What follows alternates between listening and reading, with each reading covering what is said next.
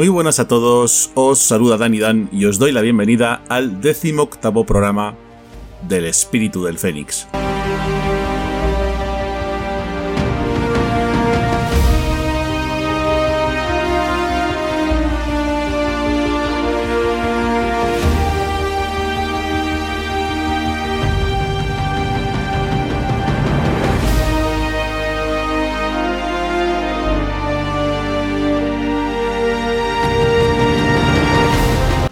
Programa de hoy contamos con la presencia de dos invitados. El primero de ellos, un deportista que realiza iniciativas para dar visibilidad a los afectados por la ELA, y en el segundo caso, el familiar directo de un afectado por esta terrible enfermedad.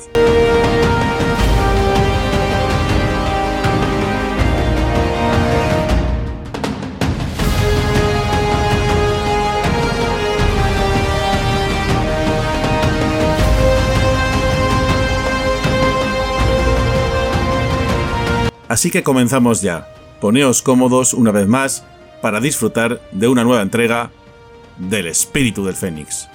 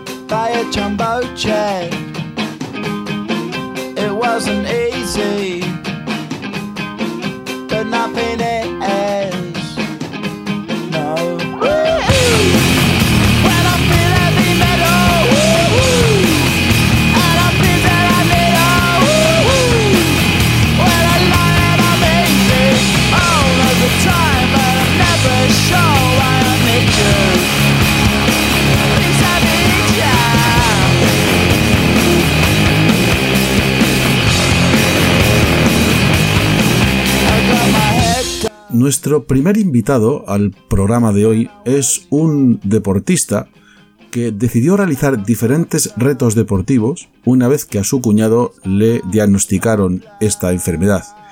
Es de esas personas, de esos héroes silenciosos que con su trabajo, dedicación y entrenamiento consiguen aportar su granito de arena en la lucha contra la ELA.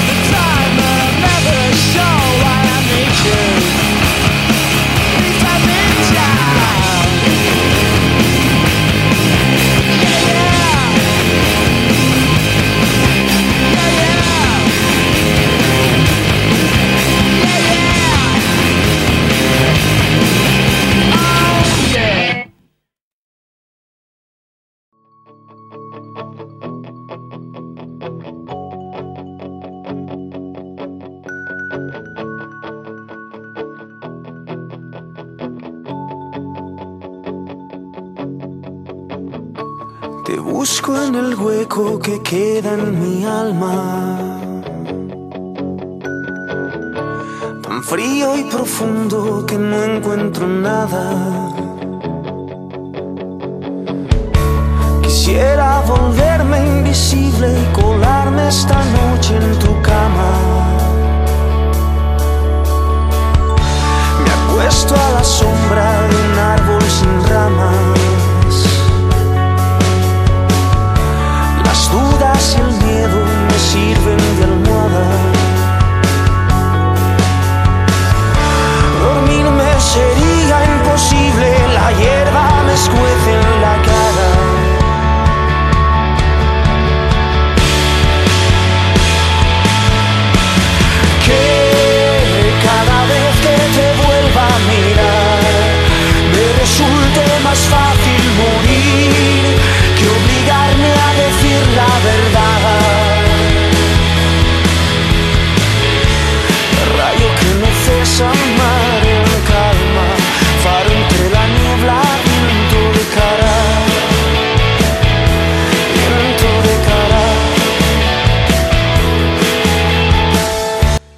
Ernesto Rando Eugena, muy buenas.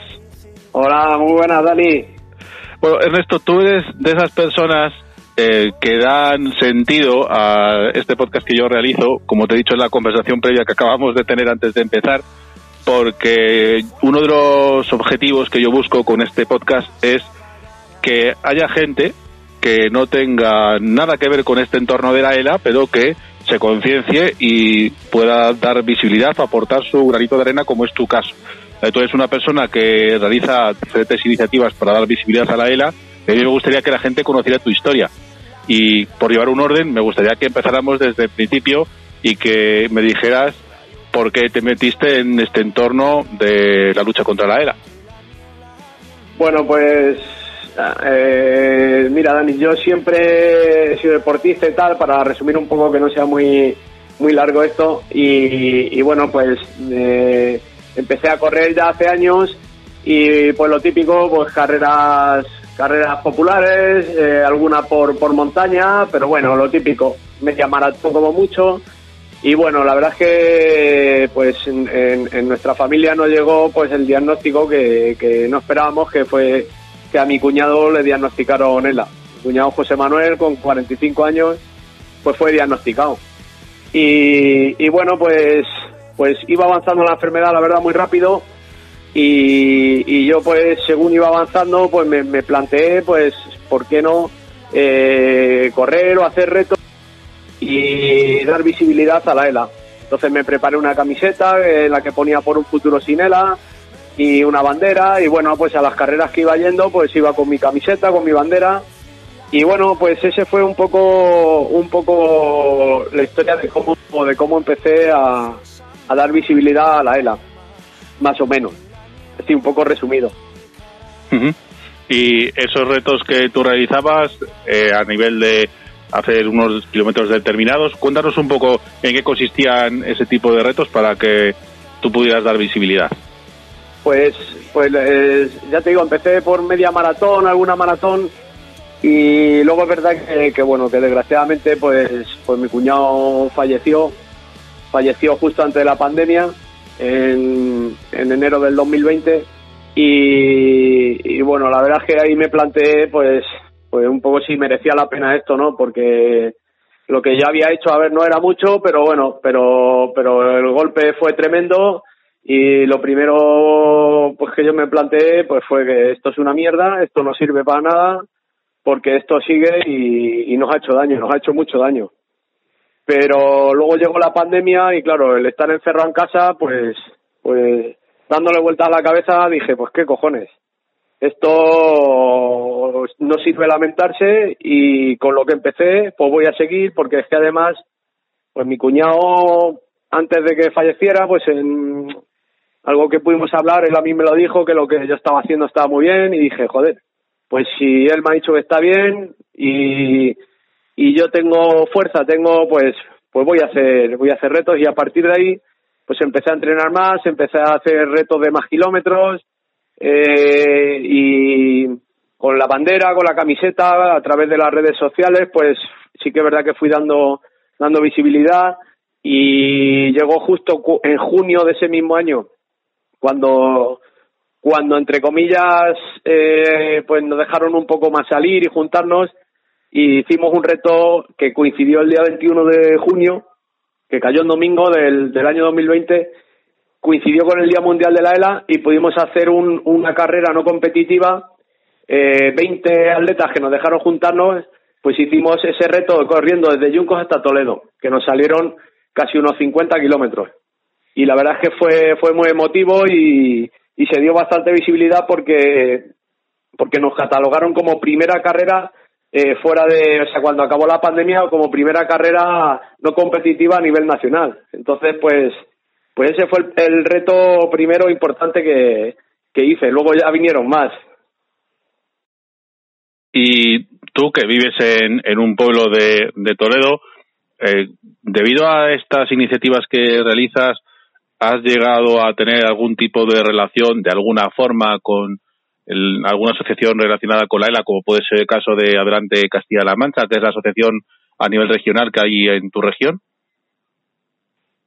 Sí, sí, sí, así es. Eh, luego me puse en contacto con, con David Zamores, que es presidente de Adelante, y bueno, pues a través de, la asociación, pues ya empezamos a, a, a planificar nuevos retos, ya con ellos detrás, y, y bueno, y en algunos de ellos, pues pues se pudo se pudo recaudar algo de dinero que, que, destinamos todo a investigación y, y bueno, con adelante, pues sí, ahora soy colaborador de ellos y, y cualquier cosa que, que hago, pues, pues con ellos de la mano con adelante, porque además aquí en Castilla-La Mancha es, es una de las as- asociaciones más importantes que hay.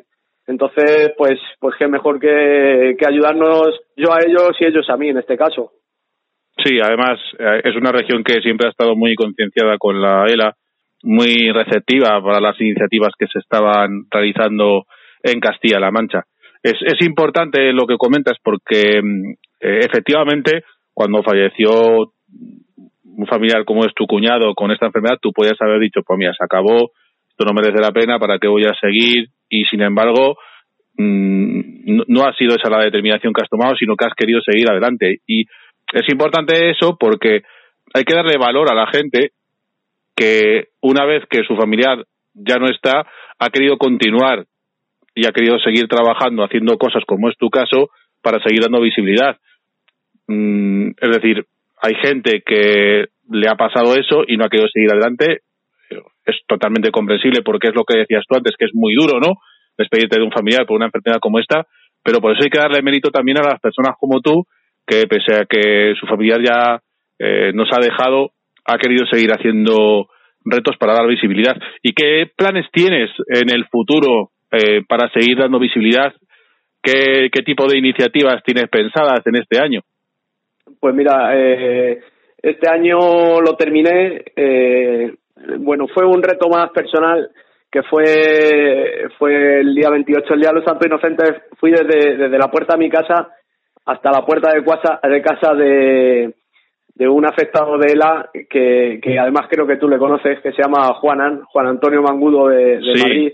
Sí, que además Bueno. le- fue el primer invitado de, Sí, sí. del- de esta temporada de, esta segunda temporada del Espíritu del Fénix. sea, es un chico ah, fantástico, o sea, tiene un, un- una fuerza, un brillo en los ojos, una, una sonrisa con una familia espectacular.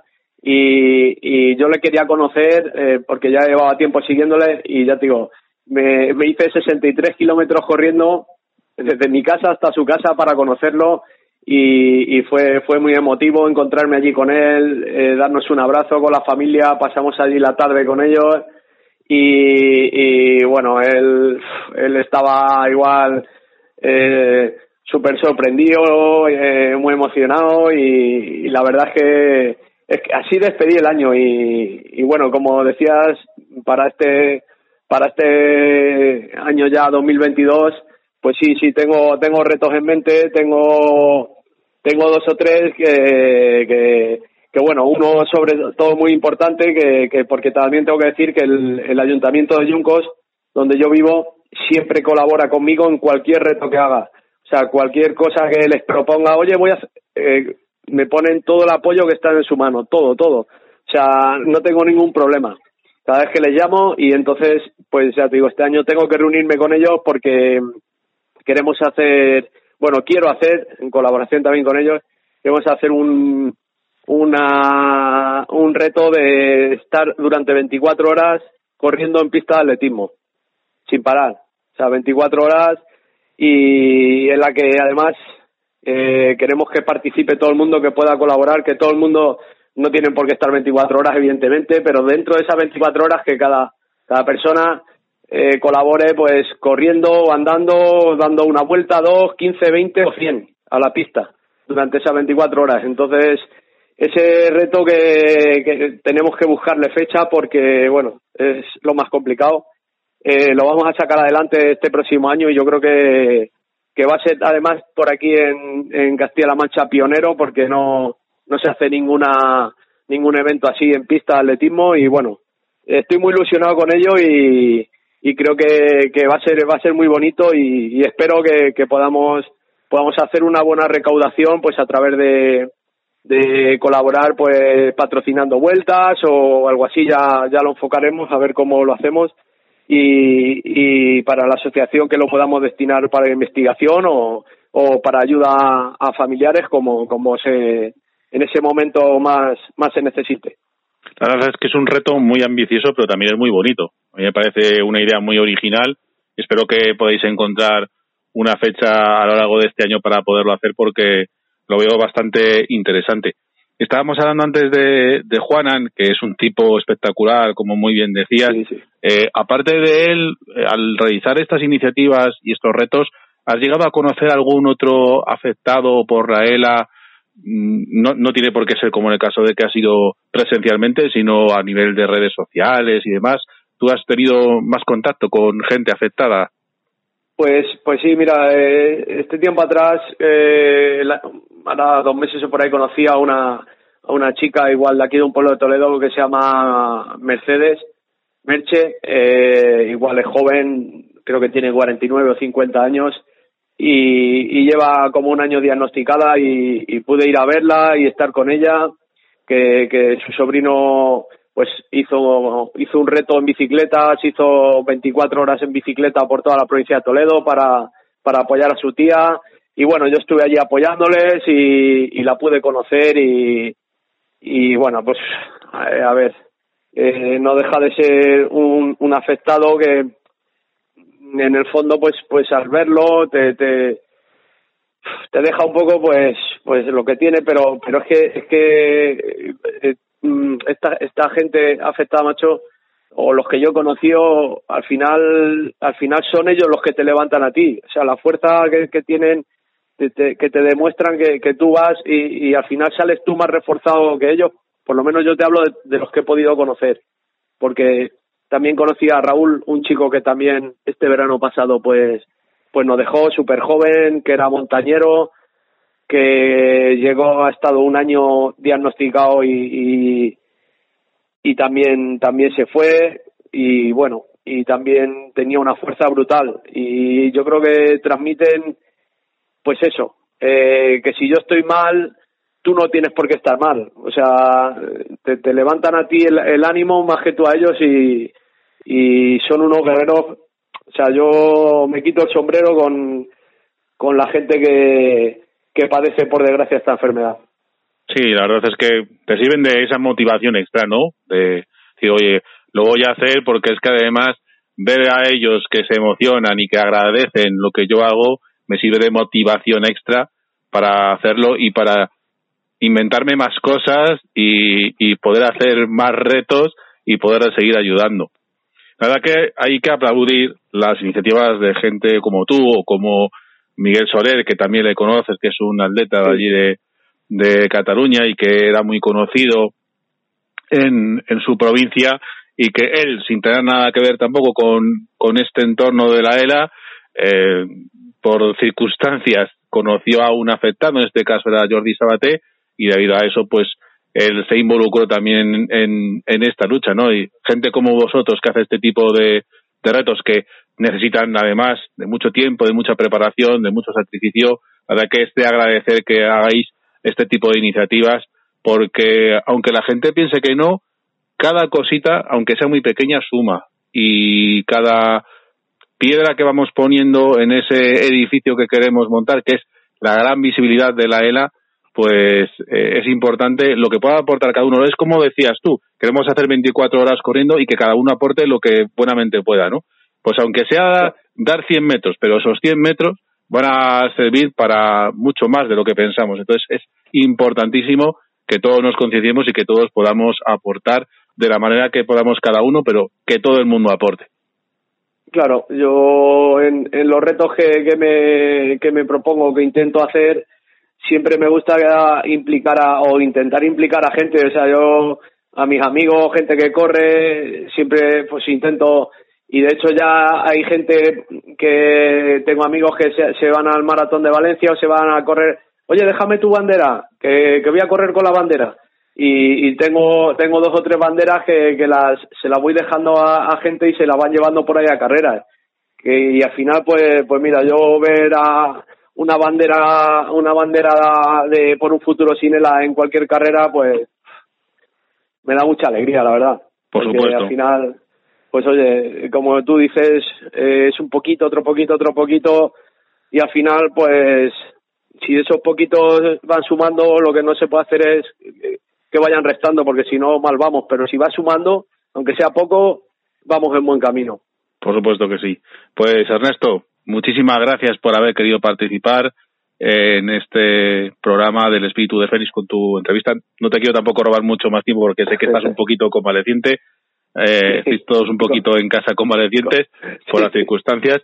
Así que agradecerte que, que formes parte de esto, que hayas querido seguir adelante pese a que lamentablemente tu familiar ya no esté entre nosotros. Eh, te animo desde aquí a que sigas haciendo lo que haces y si te parece, como le digo a todos los invitados que hay en este podcast, pues mantenemos el contacto para que así, Pues- si más adelante, pues quieres contar algún otro eh, reto que vayas a hacer, alguna iniciativa y quieras darla a conocer, pues que sepas que tienes esta plataforma para lo que necesites y, y aquí estaremos siempre para atenderte en lo que que lo que puedas necesitar y, y obviamente pues a mí me encantará siempre darte voz porque gente como tú es muy necesaria y más en este ambiente de la era. Pues muchas gracias, Dani, y, y yo también te quiero dar las gracias a ti por, por porque tú también también formas parte de, esto, de, con tu programa de, de, darnos darnos voz para que la gente la gente nos conozca y, y, y es, es una pieza clave para, para que yo lo que hago pueda llegar a más gente, pues que gente como tú esté ahí en medio. Entonces, eh, hay que estar agradecido también por, por tu trabajo y, y tu labor para, para, para eso, para que, que lo que hago yo o hace más gente, o ya sean asociaciones, sean pues pueda llegar a más gente a través tuya y, y eso, eso es muy importante. Pues sí, muchísimas gracias Ernesto, como te decía, cuidaos mucho y espero que pronto podamos tener noticias de ese reto tan ambicioso y tan emocionante que me has comentado. Muchas Por gracias por participar. Por supuesto que sí, y como nos decía mi cuñado cuando estaba enfermo, ríete siempre. Perfecto ese mensaje para finalizar. Un abrazo muy grande Ernesto. Otro para ti, Dani. Chao. The air's a little thick in this room tonight. I reckon it's the result of an onslaught of separatist rookies overcoming this colorful sight. Talking so fast that even they, talking so fast that even they don't know what they mean. Of all the things that base around minds that let you every time regurgitate the lines and keep us apart. Us all go back to start. Race in the space, I'm not human. Race, face the music, we all bones when we dig it. Race, in the space, I'm not human. Cut me, cut you,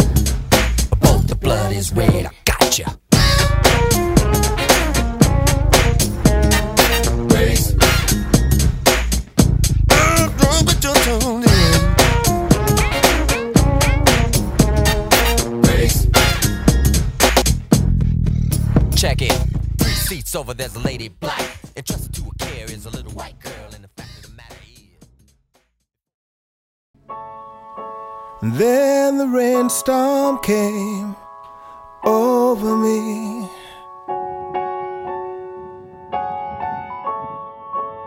And I felt my spirit break. I had lost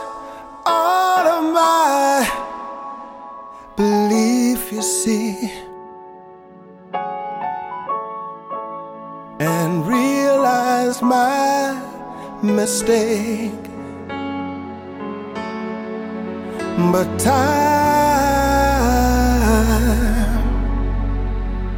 threw a prayer to me, and all around me became still. I need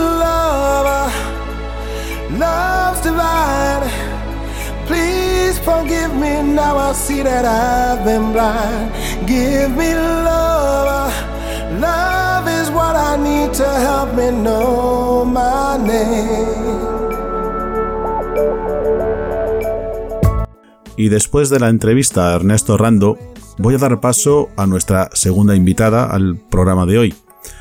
Es una familiar directa de un afectado por la ELA que nos va a contar cómo es el día a día de una familia desde que la ELA entra en sus vidas.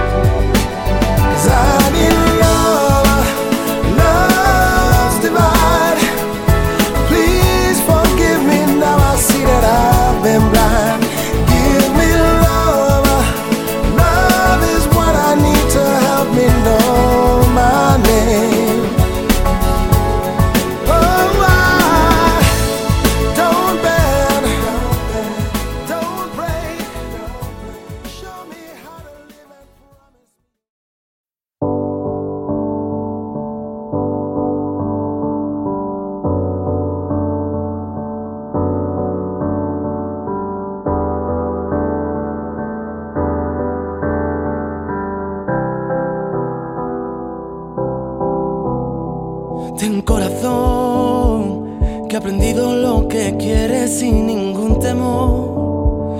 Que se desvela en madrugadas y aunque caiga, caiga, sigue adelante mientras tenga su voz. Ten corazón que es tan fiel a su latido. Tengo una razón que respeto y que me arrastra para siempre ser el mismo. Y por eso no me rindo hoy, no.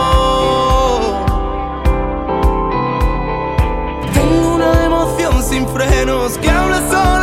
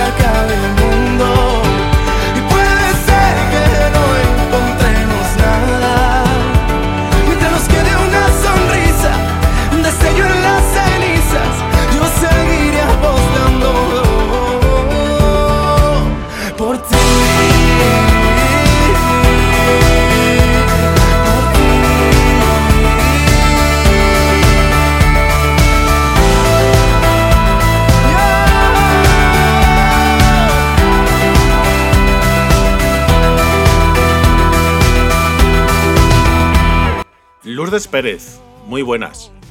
Muy buenas. Lourdes, yo quería hablar contigo para que nos hables de tu experiencia personal. Sí que es cierto que estás dentro de una asociación relacionada con la ELA, en este caso el ACIL, en la cual además eres la tesorera, pero como ya he tenido ocasión de hablar con alguien de tu asociación en su momento y ya conocemos lo que hacéis en el ACIL, a mí me gustaría más centrar esta conversación, como te decía, a nivel personal. ¿Cuándo y por qué te metiste en este entorno de la lucha contra la ELA? Pues eh, mi marido eh, le diagnosticaron ELA en, en el 2011, en mayo del 2011. Yo no sabía lo que era esta enfermedad, no había oído hablar nunca de esta enfermedad. Mi marido empezó a perder fuerza en un brazo, él era montador, eh, montador de muebles, él es eh, montador de muebles. Y empezó a notar que, pues eso, que no, que no tenía fuerza para subir los muebles, que le fallaba la fuerza. Eh, luego también, eh, eh, esto se diagnosticaron en mayo, pero antes, en, ma- en abril, por Semana Santa, pues jugando con los niños con un tirachinas, pues veía que la pinza no le no, tenía fuerza en la pinza, que, que no que, notaba que tiraba y que, y que no y que no podía. Entonces, yo entre comillas he tenido suerte porque yo trabajo en un colegio eh, de Salamanca, en Maristas, que mm, pues hay mucho médico. Y yo me puse en contacto con un traumatólogo y le conté lo que le pasaba a mi marido y, me lo estuvo viendo, le hicieron unas pruebas y me dijeron que era el túnel carpiano que lo tenía, lo tenía pillado. Entonces, eh, la verdad es que en poco tiempo lo operaron del, del, del túnel carpiano y nada más salir de la, de la operación me, a mí me dijo el médico que de ahí no era, que le habían hecho la operación, habían sacado el- le habían puesto el nervio bien, pero que el nervio no estaba dañado. Eh, que me iba a derivar a, a la doctora Verdey eh, de neurología, porque esto parecía que era algo serio.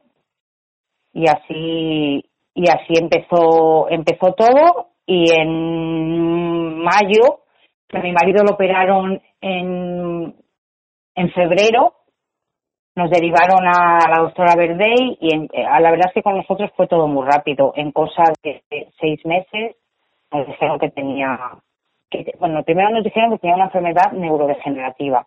Tampoco nos dijeron que era ELA, que era una enfermedad neurodegenerativa. Entonces me empezaron a hacer más pruebas, más pruebas y, y en cosa de seis meses, siete, ocho, como mucho, eh, nos dijeron que tenía ELA.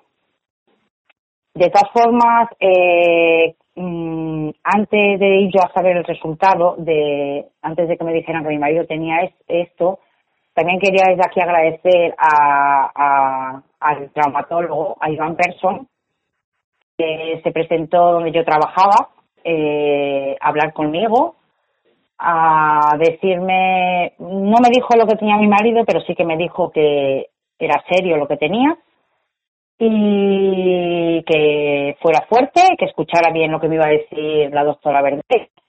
Y bueno, pues le tengo agradecer porque el abrazo que me dio ese traumatólogo mm, me dio a entender todo lo que estaba pasando. Eh, fuimos a la consulta, nos dijeron que tenía ELA, eh, nos dijeron que tenía que era una enfermedad que no tenía cura, que no había tratamiento y que tenía una una, una supervivencia de vida de cinco años.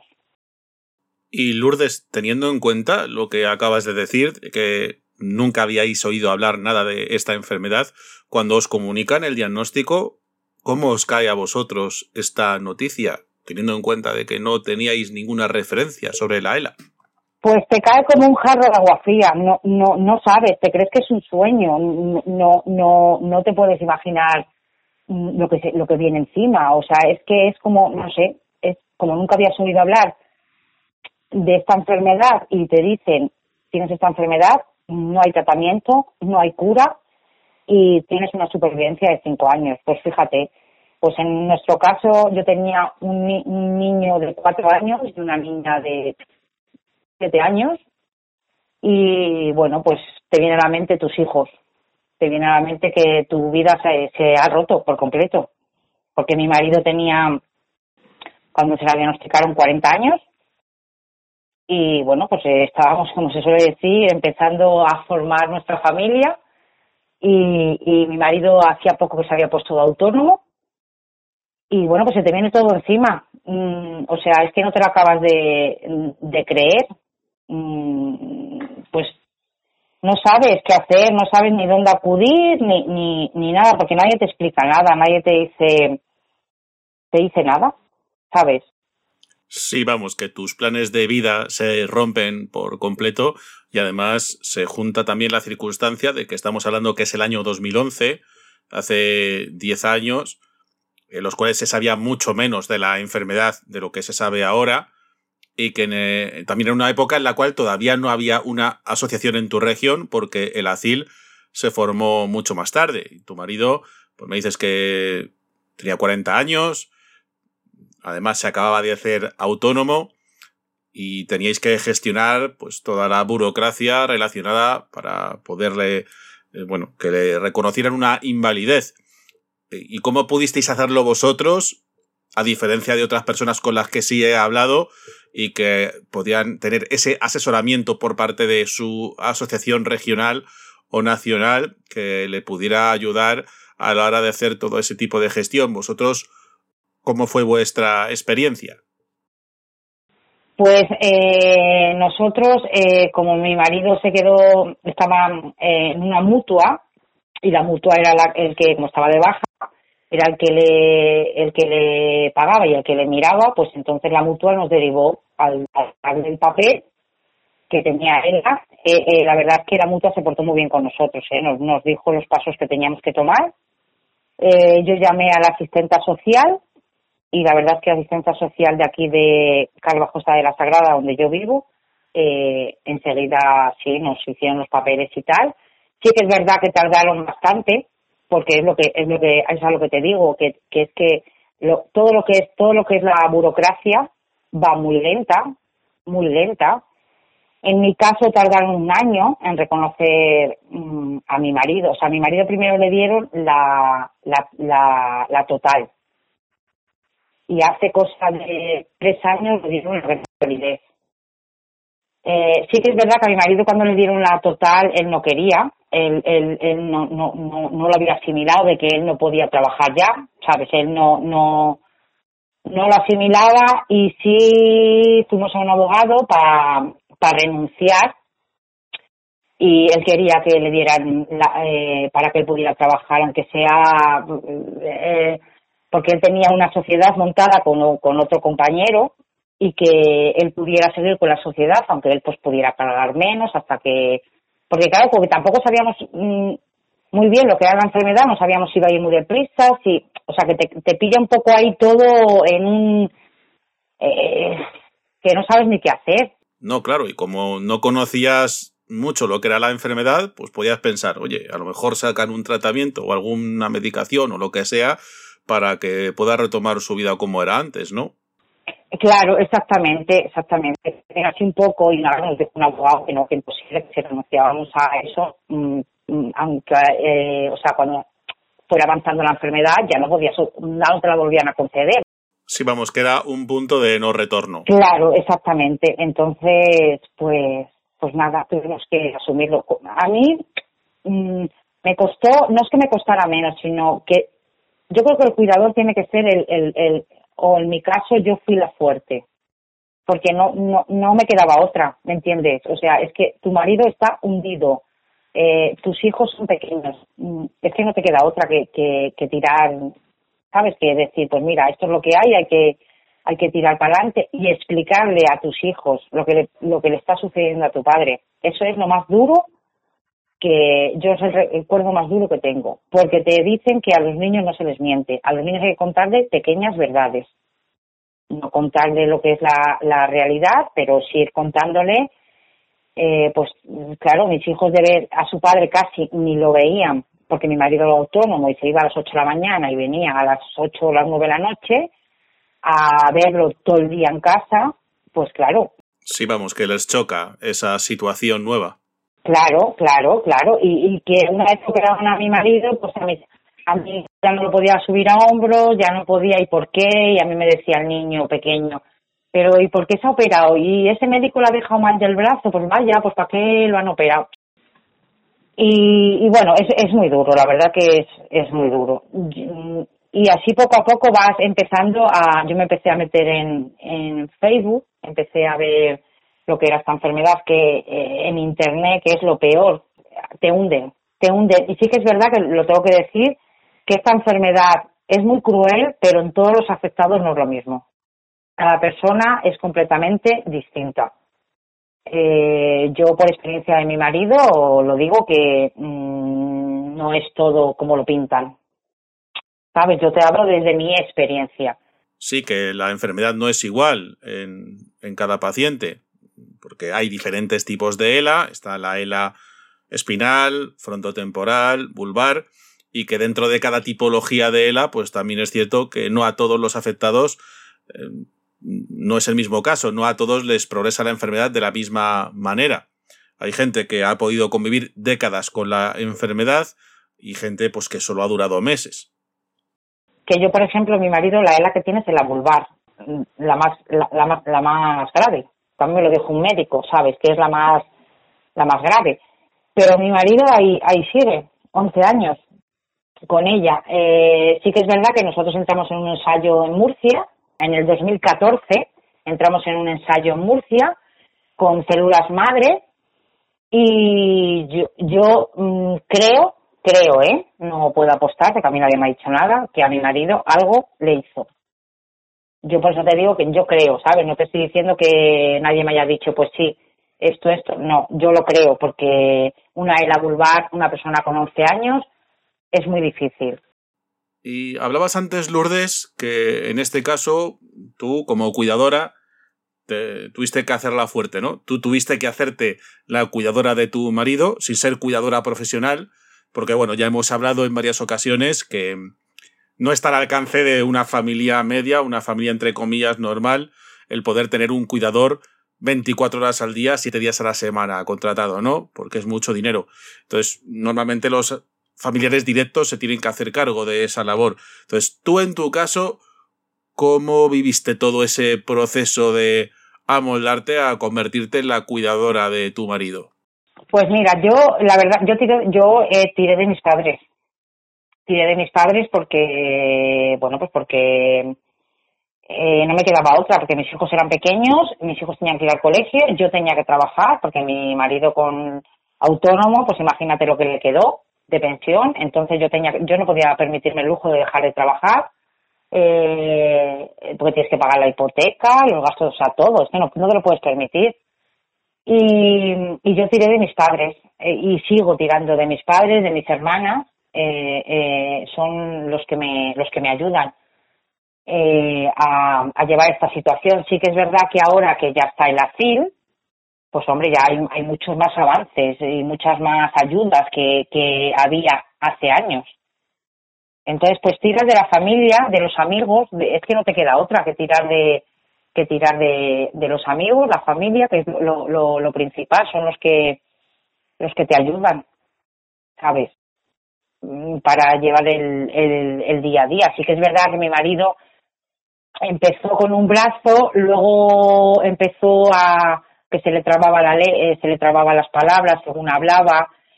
Yo te- he tenido la gran suerte que como a mi marido le ha ido lento, sí que es verdad que mi marido ahora es dependiente total.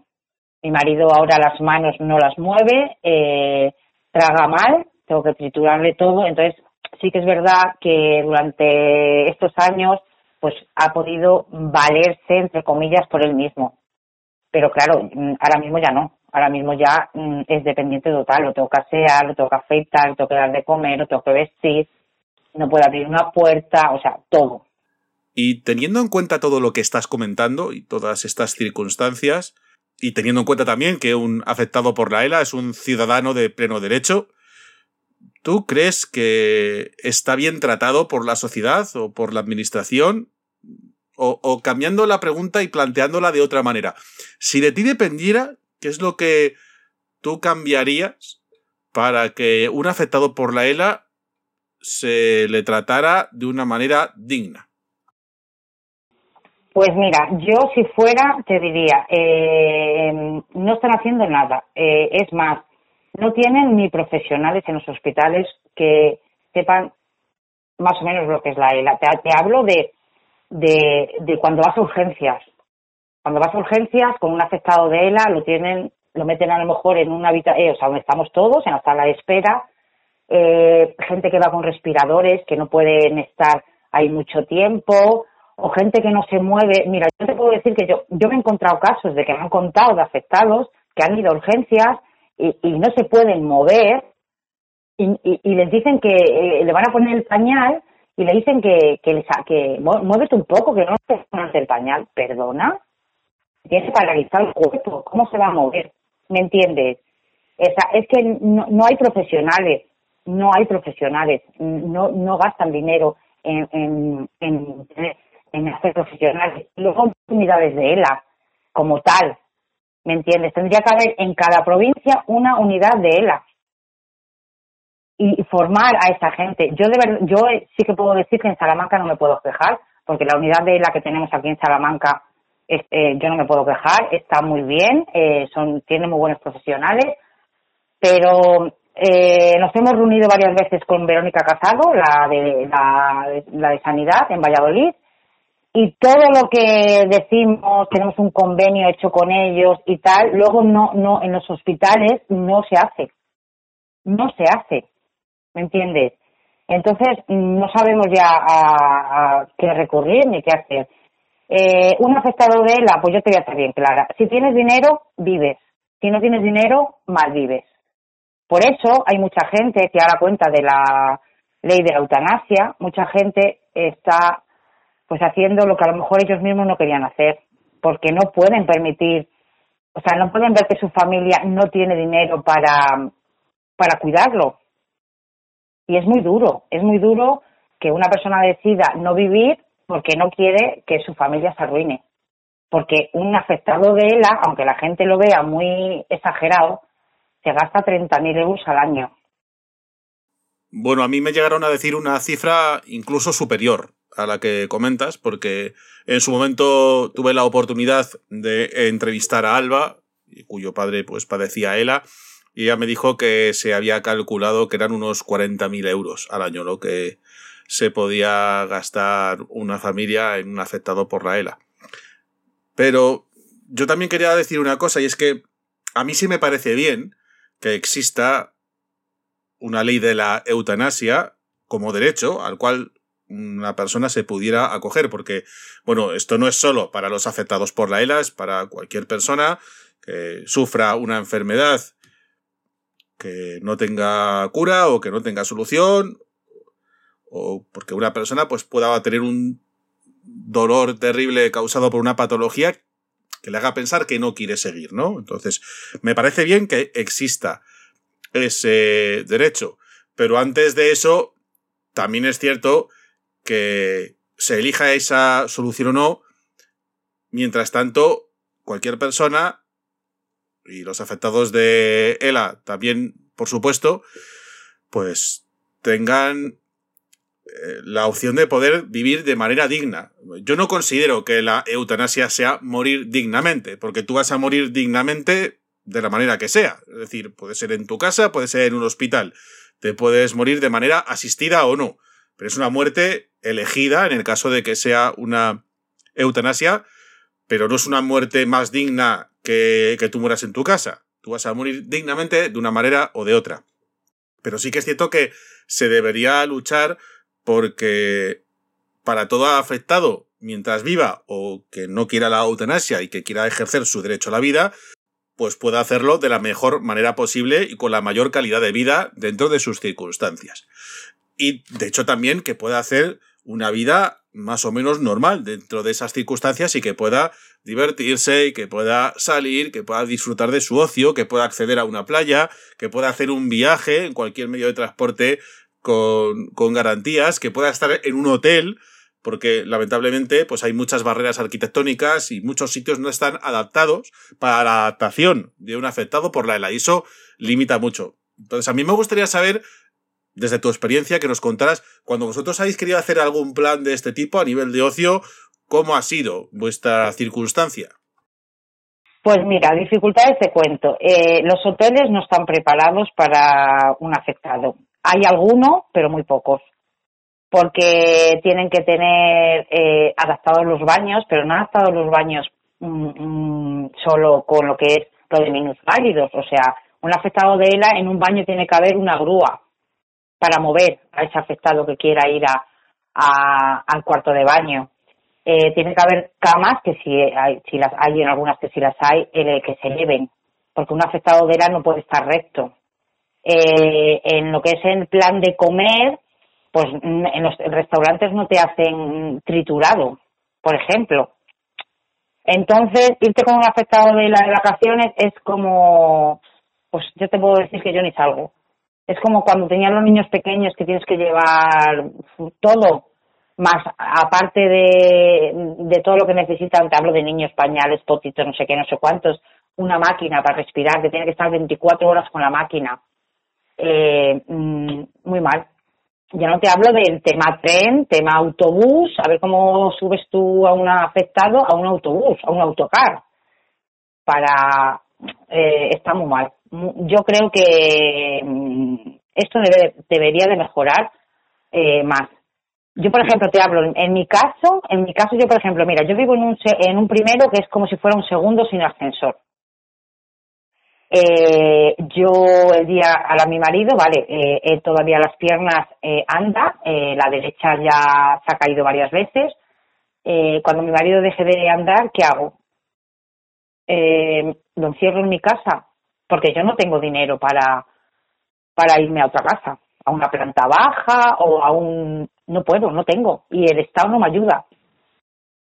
Ni la ley de dependencia, ni nada. Yo ahora mismo estoy de baja por ansiedad, porque ha llegado un momento en que se me ha ido de las manos. Me creía muy fuerte, pero se me ha ido de las manos porque yo me he encontrado a mi marido cuando ha venido de trabajar en el suelo, tirado, tiritando, porque se había caído. Y claro, al no poder utilizar las manos, no se puede levantar. Y, y no te ayuda nadie. Me dicen que para que yo, para que yo, o sea, para que me manden a alguien, yo tengo que dejar de ser la cuidadora principal. ¿Me entiendes? Y la cuidadora principal que yo no, eh, o sea, te puedo decir que a mí me están dando 56 euros por mi marido al mes de la ley de dependencia. O sea, una vergüenza. Entonces es que eso lo tienen, eso lo tendrían que, que, mirar y mejorar, porque es que no podemos estar así. Mm, Entonces mm, queda mucho, muchísimo por hacer todavía, muchísimo. Pero es que nadie nos hace caso, ni políticos, ni, ni, ni, ni las instituciones, ni, ni, ni nadie. Mira, a mí me ha tocado con la vacuna del COVID luchar y repetir luchar, porque a mi, a, a mi marido no, no me lo, o sea, a los, a los eh, pacientes de ELA en Castilla y León no los metían como, como, como enfermos de, de alto riesgo. Sí que tengan una preferencia a la hora de vacunarse. Pues yo tuve que salir en prensa, tuve que hacer una reclamación a la gerencia. Eh, al final la gerencia me reconoció que mi marido era una paciente de alto riesgo, pero vamos a ver, pero estamos tontos. Si a mi marido ahora mismo, si le pasa algo, no lo pueden entubar. A un afectado de ELA con ELA vulvar no lo pueden eh, entubar. Claro, si es que es una cosa de sentido común, si es que es como pasa cuando les tienen que reconocer eh, su grado de invalidez. Lo que no entiendo es que a día de hoy, en el siglo XXI, un afectado por la ELA, ya diagnosticado, reconocido como tal, tenga que pasar por un tribunal médico para que se le reconozca su situación.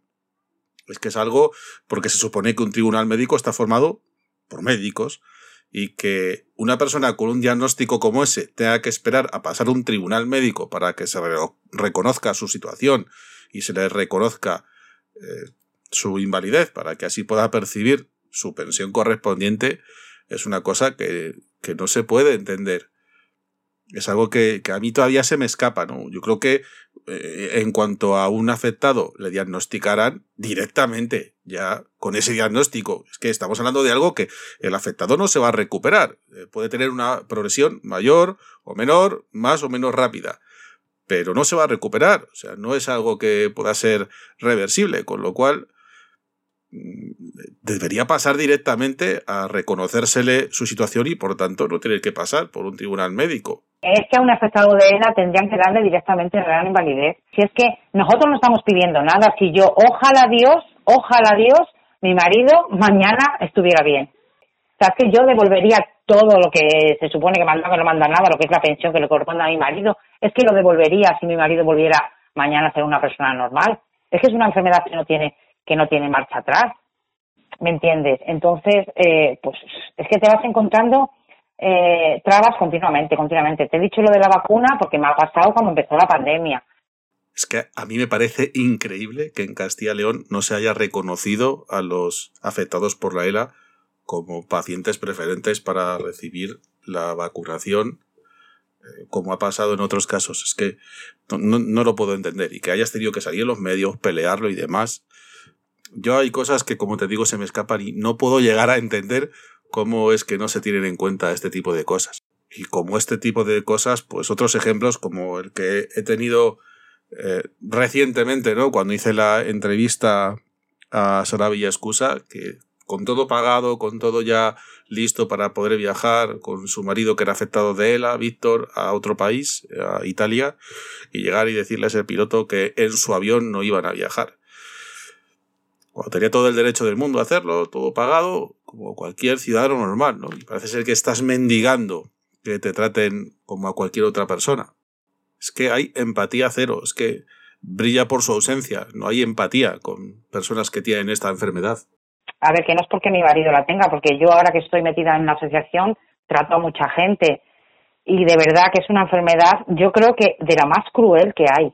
O sea, es que es algo horroroso. O sea, yo, mira, te puedo decir que yo he tenido gente con cáncer, he tenido gente con Alzheimer, que el Alzheimer también es malísimo, no saber quién eres, perder, ¿sabes?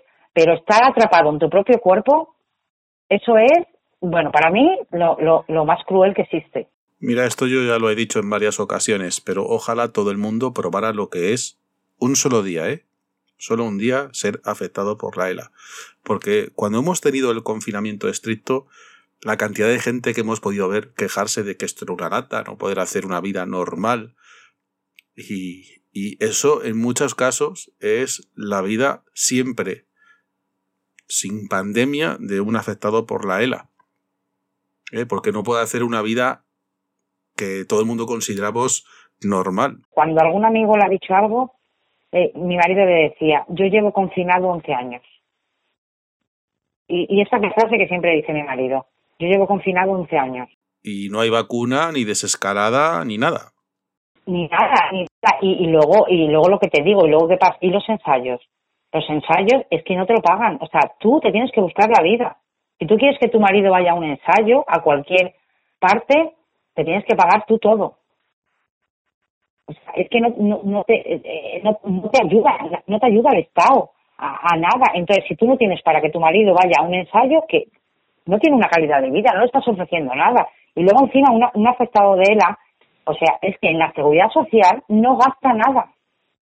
No gasta nada porque a los afectados de ELA, los, eh, te hablo de los que están dentro de lo que cabe normal, incluso incluso los que están mal los van a atender a casa. O sea, es que no hacemos un gasto a la seguridad social, ni uno. Y encima no nos ayudan, Bueno, es que para eso uno cotiza, ¿no? A la seguridad social. Por eso nosotros presumimos de tener un Estado con una seguridad social.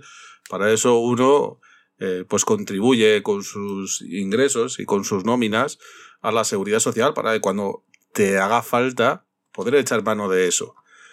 Y sin embargo, pues nos encontramos casos como este en el cual, pues, eh, pese a todo, pues en cierto modo le tratan como un ciudadano de segunda cuando no debería ser así, porque es un ciudadano de pleno derecho, pero no le tratan como tal. Eh, para eso todos contribuimos a el sistema de seguridad social, para que cuando sea necesario y, y lo necesitemos, no tengamos esa situación de indefensión, como si es el caso de los afectados por la ELA. Y cambiando de tema, mm, Lourdes, a mí me gustaría saber ¿Qué opinas tú sobre el futuro de la investigación? ¿Vale? Porque tú estás en, dentro de una asociación, a lo mejor tienes más información de primera mano que otro tipo de personas. Y teniendo en cuenta que aún se sabe muy poco de la ELA, de, la- de esta enfermedad, ¿tú en qué situación ves o cómo ves el futuro de la investigación, ya sea en este país o en el extranjero? Pues yo, si te soy sincera, no le veo ningún futuro, porque eh, hasta que no sepan por qué se produce esta enfermedad, no puede llegar la cura. Eh, esto es falta de falta de dinero, falta de eh, eh, mira el ensayo este que va a salir en Alicante se paralizó por el covid. Llevábamos detrás de él un montón recogiendo firmas, y cuando estaba todo, es verdad que se metió el COVID y se tuvo que parar. Las cosas hay que ser justas, pero no, no, no hay, es que no, no hay dinero y, na- y nadie, nadie, es que no te salen ensayos. Mira, ahora yo he visto en prensa que en Estados Unidos, en Francia y en Noruega, me parece, que estaban, van a seguir con un ensayo que había, con una pastilla, eh, que se, porque los enfermos de ELA eh, toman el reluzol, es lo único que te que te dan. Eh, bueno, pues es un medicamento, el Maxitivit, me parece que es, El masitinib. sí, mezclado con el reluzol. Bueno, pues va a empezar también ese ensayo que estaba para, también se paralizó a consecuencia del COVID y van a empezar ahora. Eh, pero mm, es que no hay más ensayos. Eh, hay uno en Valencia, que el de Valencia es también un medicamento. Yo, por ejemplo, mi marido en el de Valencia no entra porque porque es de tragar y mi marido no puede no puede tragar. Y luego otra cosa que hay que yo también lo entiendo, que es que es así porque nos lo han explicado. Cuando llevas muchos años con la enfermedad ya no te cogen en ningún ensayo, ¿me entiendes? Yo ahí lo comprendo, pero claro, cuando tu marido lleva 11 años y dices, Dios, pues que mi marido ahora mismo en este que va antes de Alicante entra porque eh, él estuvo en el, en el, en el ensayo de la risaca de Murcia, que es, eh, mi marido estuvo en fase 1 y este es fase 2-3 de células madre. Entonces, como estuvo ya en el otro, por eso entra, si no, no entraba, porque lleva 11 años con la enfermedad. Bueno, y porque eh, las células madres que le van a, que le van a inyectar en las piernas, las piernas todavía las, las mueve. Si no, no podría entrar, ¿sabes? Pero yo le veo un futuro negro, negro. Y como está la situación ahora con el COVID que ha venido así tan fuerte, los afectados de lo tienen, lo tienen, lo tienen fastidiado. Teniendo en cuenta lo que me dices, además a mí se me ocurre ahora una pregunta que me gustaría que respondieras como, como Lourdes, o sea, sin representar a nadie. Tú estás en una asociación, pero yo no quiero que hables en nombre de una asociación, sino en nombre de Lourdes. ¿Tú crees que es necesario y que merece la pena salir a la calle para reivindicar los derechos de los afectados y que se les trate dignamente y para también pedir investigación, que se dé dinero, que se aporten fondos a la investigación, porque a diferencia de lo que piensa mucha gente, en este país sí que se investiga sobre la ELA, pero como pasa siempre, pues tienen muy pocos recursos, porque tienen una, unas partidas presupuestarias muy eh, escasas y si no hay dinero, pues es imposible investigar. Sí que hay investigadores, pero no hay fondos. ¿Tú crees que merece la pena salir a la calle para hacer esto? Ahora que realmente, después de que hemos pasado por una pandemia en la cual se ha demostrado la importancia que tiene la ciencia y la investigación porque salvan vidas, ¿tú crees que es algo necesario y que sería algo que aportara realmente a los afectados el salir a la calle y el poder reivindicar todo esto? Eh, sí, sí. Yo soy partidaria de, de, de, sí, de salir a la calle y de, y de protestar y de que no nos dejen como un porque es que los afectados de ERA somos un así es que nos lo han demostrado. Si es que, eh, no sé si conoces a Jordi, Sí, claro, claro que le conozco. y es que eh, eh, con la- eh, Ciudadanos, la Rimada, llegó al Congreso y nos dijeron que no había dinero, perdona. O sea, no hay dinero para los afectados de ELA y hay dinero para otras bobadas. Es que a mí eso me tiene. mm, mira, te digo, van a, eh, salió que iban a dar 400 euros a, a los niños que iban a hacer 18 años para el teatro, no, para el cine, no sé qué. Yo tengo un hijo de 18 años y yo no quiero ese dinero.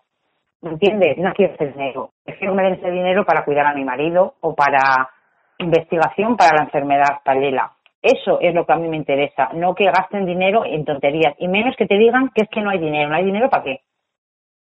¿Sabes lo que pasa? Que somos 4.000 afectados. Y somos siempre somos la misma cifra. ¿Por qué? Porque nos morimos, nos morimos. Claro, pero eso es lo que no entienden o no quieren entender la mayoría de los políticos, ¿no? Que somos 4.000 porque hoy se diagnostican tres nuevos casos, pero hoy también fallecen tres personas. Por eso siempre somos los mismos, porque se olvida esa cifra de retorno. Pero es que cada año fallecen más de mil personas a causa de esta enfermedad. Estamos hablando que es una cifra muy similar al número de víctimas por accidentes de tráfico en este país al año. Y mira que se invierte dinero. Eh, la DGT invierte mucho dinero en hacer campañas para evitar las muertes por accidentes de tráfico. Y como decía antes, si hay algo que nos ha enseñado la pandemia es la importancia de la ciencia y la investigación. Y de hecho, no es que no haya dinero, sino que posiblemente no se gestione con la eficacia y con la eficiencia necesaria para que haya dinero. A lo mejor haría falta pues una eficacia mayor en cuanto a la gestión del dinero, porque cuando hemos pasado la pandemia se ha utilizado mucho dinero para poder crear una vacuna y que la pandemia pues pueda en su momento llegar a su fin. No podemos extrapolar una situación a la otra, no podemos hablar de pandemia en este caso, ni esto es un virus, ni es algo que se contagie, ¿no? Si la ELA se contagiara, posiblemente la situación sería distinta. Pero está claro que, que es más una, unas ganas de, y, y un saber gestionar ese dinero de una manera en la cual pues pueda haber recursos para todo y creo que se podía prescindir de muchas cosas para que hubiera dinero suficiente para investigar ya no solo la ELA, sino un montón de enfermedades minoritarias que hay, algunas de ellas incluso que afectan a niños, ¿no? Y, y que es una vergüenza que no haya posibilidad de poder cambiar esa situación, ¿no? Y que la única respuesta que reciban los padres sea un es lo que hay. Sí, sí, sí, sí, sí. Y ya, ya te digo, y hoy por hoy también tengo que decir que la ELA, eh, bueno, pues es más conocida, ya la gente le dice, mi, mm, mi marido tiene ELA y ya saben lo que es, que hace 11 años esto ni, ni, ni se sabía, ¿sabes? Lo que, lo que era. Pero lo que te quiero decir es eso, que por lo menos eh, eh, eh, dar, si, si yo particularmente te digo, si yo no pido nada, simplemente pido que, investiguen, que investiguen y que si a mi marido no se le puede curar, pues que eh, la próxima gente que venga, que vienen, que están continuamente diagnosticados, tengan, tengan, ya no te pido una cura, un tratamiento, un tratamiento que tengan una calidad, si yo solo pido calidad de vida, no pido nada más. Y lo que tú dices, los investigadores, claro que los hay, nosotros teníamos, nosotros al Salamanca teníamos al, neuro- al, al neurólogo, el doctor Albuque, que, que se jubiló, y este eh, se ha empapado la ELA, vamos, eh, eh, pero en todita, sabía todo lo de los ensayos. No he visto hombre que más, eh, yo creo que ha dado su vida por, por, por la ELA. Y, y, y te quiero decir que hay gente, que, que eh, médicos y investigadores que están luchando por esto, pero lo que tú dices, no, no hay, al no haber dinero, no hay, no hay, no pueden hacer nada, están de brazos cruzados, o sea, es que se quedan de brazos cruzados porque no pueden hacer nada. Es que es lo que pasa, que luego los ensayos eh, tardan en, en todo, todo es burocracia, todo, todo. Tardan mucho y es que nos, los pacientes de ELA no tienen, es que lo que no tenemos es tiempo. O sea, si es que tiempo no, no, no, no, tenemos, ¿sabes? Entonces, pues bueno, pues, pues, mm, ¿qué te voy a decir? Que es una putada esto. Para, para mí, mi vida se acabó en el 2011. Claro, es que ya no es solo el afectado, porque también se crean daños colaterales. Las personas que conviven con el afectado también sufren y tienen que modificar su vida y su día a día y los familiares directos tienen que convertirse en cuidadores no profesionales y todo cambia en el día a día. De, en cuanto la ELA entra dentro de una familia, cambia absolutamente todo. y acondicionas a tus hijos, acondicionas a tus hijos a llevar una, a ver, no una vida que no se merecen, porque es lo que te toca y hay que tirar adelante, pero eh, mm, eh, yo qué sé, yo por ejemplo mis hijos ahora que están estudiando y tal, dices, madre mía, si es que yo no le puedo ofrecer unos estudios, si es que yo económicamente no puedo, porque si, si yo, ah, eh, ayu- o sea, es como que te pones tus hijos o, o la calidad de vida de tu marido, ¿me entiendes? Entonces, yo hoy por hoy tiro por la calidad de vida de mi marido. Los años que le queden, que los viva dignamente. ¿Sabes? Entonces, es que eh, te, hace plantearte cosas que en la vida mm, se plantea uno. Que no pasa por una enfermedad, tanto la ELA como otras enfermedades también degenerativas y muchas que hay muy, muy crueles, ¿sabes? Entonces, pues bueno, concienciar también a la gente que yo muchas veces digo, si es que un granito de arena en España eh, eh, a- a- a- a empresas, a, ¿sabes? Mm, Si es que con poco que se haga se puede conseguir mucho, pero hay mucha gente que mira para atrás, que no, no, no, como no les ha tocado, Claro, es que no es muy habitual que alguien a quien no le toque esto de cerca le dé por concienciarse con esta causa y aportar su granito de arena en la lucha contra esta enfermedad. Hay casos, ¿eh? Y yo he conocido, y de hecho a uno de ellos ya le he entrevistado para este podcast, pero no suele ser habitual que a no ser que te toque muy de cerca, te involucres en esto. Y este es uno de los motivos por los cuales yo hago este podcast, ¿no? Para intentar concienciar a la gente que está fuera de este entorno y que se dé cuenta de esta realidad y quiera formar parte de esta lucha, porque es que nos puede tocar a cualquiera. Es una realidad incómoda e incontestable. A cualquiera de nosotros le puede tocar o le puede tocar a un familiar cercano. Entonces hay que empezar a trabajar desde ya para concienciar y darnos cuenta de que esto lo hacemos también por nosotros mismos. Eh, eh, la- mira, el 90% de la ELA es esporádica. O sea, te quiero decir que le puede tocar a cualquiera y es que no saben el por qué, ¿me entiendes? O sea, que no somos nadie, pero bueno, sí. Nosotros aquí ahora lo que estamos haciendo, o yo por lo menos lo que intento es dar visibilidad, que la gente nos conozca, que, bueno, pues que vea lo que es esta enfermedad, que mucha gente, aunque hay mucha gente que lo sabe, pero hay otras que, bueno, pues no, y, y, y, yo lo único que, que pido que, que, que, se pongan en nuestro lugar, ¿me entiendes? Ya, ya no en el mío como cuidadora, sino como en, los, en, en los afectados, en, en, cómo están, en cómo se sienten, en Sí, totalmente, totalmente. Pues Lourdes, ya para finalizar, me gustaría agradecerte que hayas tenido a bien, que hayas querido participar en este programa del Espíritu del Fénix. Eh, has comentado cosas muy importantes y muy entendibles para que la gente comprenda cuál es la situación de una familia que tiene un afectado por la ELA. Eh, creo que has dado mensajes muy claros y, creo que hemos dejado también, valga la redundancia, de manera clara el hecho de que es necesario reivindicar las cosas para poder conseguir los objetivos, que las cosas se consiguen con movimiento. Es así, no vale solo con quejarse, sino que hay que hacer porque las cosas pasen. Y si no hacemos nada y no nos movemos y solo nos quejamos, no vamos a, a conseguir lo que realmente buscamos. Y si queremos conseguir las cosas, tenemos que ser nosotros quienes nos movamos porque nadie más lo va a hacer por nosotros.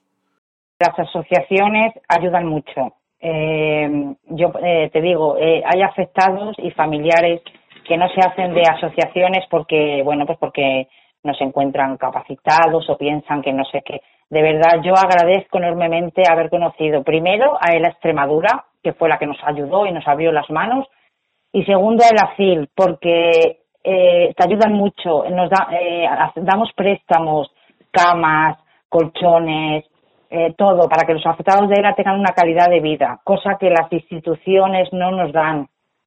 Sillas de ruedas, eh, ahora mismo el AFIL es la única asociación que ha sacado una beca para, para los afectados que vayan a los ensayos.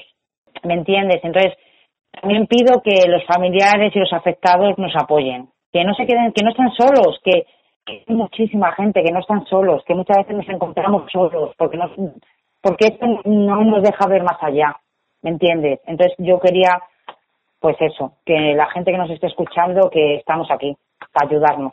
Has tocado un tema muy importante porque en una conversación que tuvimos previa a esta entrevista me explicaste que como cuando diagnosticaron a tu marido no había una asociación relacionada con la ELA en vuestra región, pues vosotros os hicisteis socios de ELA Extremadura, que os ayudó mucho en su momento, de hecho seguís siendo socios de ELA Extremadura y ahora estáis en el ACIL, de hecho tú eres tesorera en esta asociación. Y yo vuelvo a reiterar la importancia que tienen las asociaciones relacionadas con la ELA en este país porque gracias a ellas es- pues pueden atenderse a los afectados de una manera mejor y lo hacen siempre además con pocos recursos tanto a nivel material como a nivel humano. Y desde aquí hago un llamamiento también animando a la gente a, a ser voluntarios y también a ser socios de estas asociaciones porque con muy poquito se puede hacer mucho, se puede dar asistencia a los afectados, se puede dotarles de equipamiento que sea necesario porque es una enfermedad que resulta muy cara por todo el equipamiento que llegan a necesitar los afectados. Entonces es importantísimo y para las asociaciones vale oro que haya voluntarios, gente que esté dispuesta a ayudar y gente que también esté dispuesta a aportar que sea poquito económicamente para que esa labor la puedan realizar. Pues Lourdes, como te decía, encantadísimo de haber podido contar contigo, con tu participación en, esta entrevista para este programa del Espíritu del Fénix y si te parece, como le digo a todos los invitados, estamos en contacto para cualquier cosa que pudiéramos necesitar. Mucha fuerza, mucho ánimo y espero que las cosas puedan cambiar para los afectados y que puedan tener una calidad de vida mejor que la que tienen en estos momentos. Muchísimas gracias por todo. Muchísimas gracias.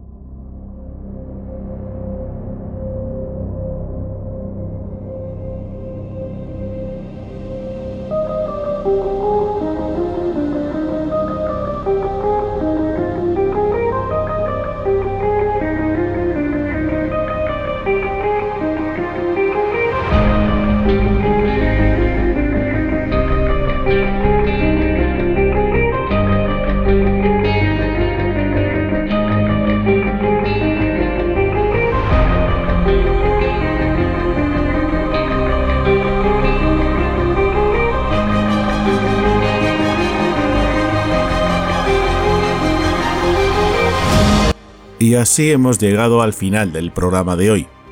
Y como siempre, quisiera hacer una reflexión. En primer lugar, poner valor a cualquier iniciativa que dé siempre visibilidad a los afectados, como hace Ernesto con cada uno de los retos que se plantea. Y también, como no, la importancia de querer siempre reivindicar los derechos de los afectados por la ELA, como ha hecho Lourdes en su entrevista, porque luchamos por los de ayer, por los de hoy y por los de mañana, y porque en esto, que nunca se nos olvide, estamos todos juntos.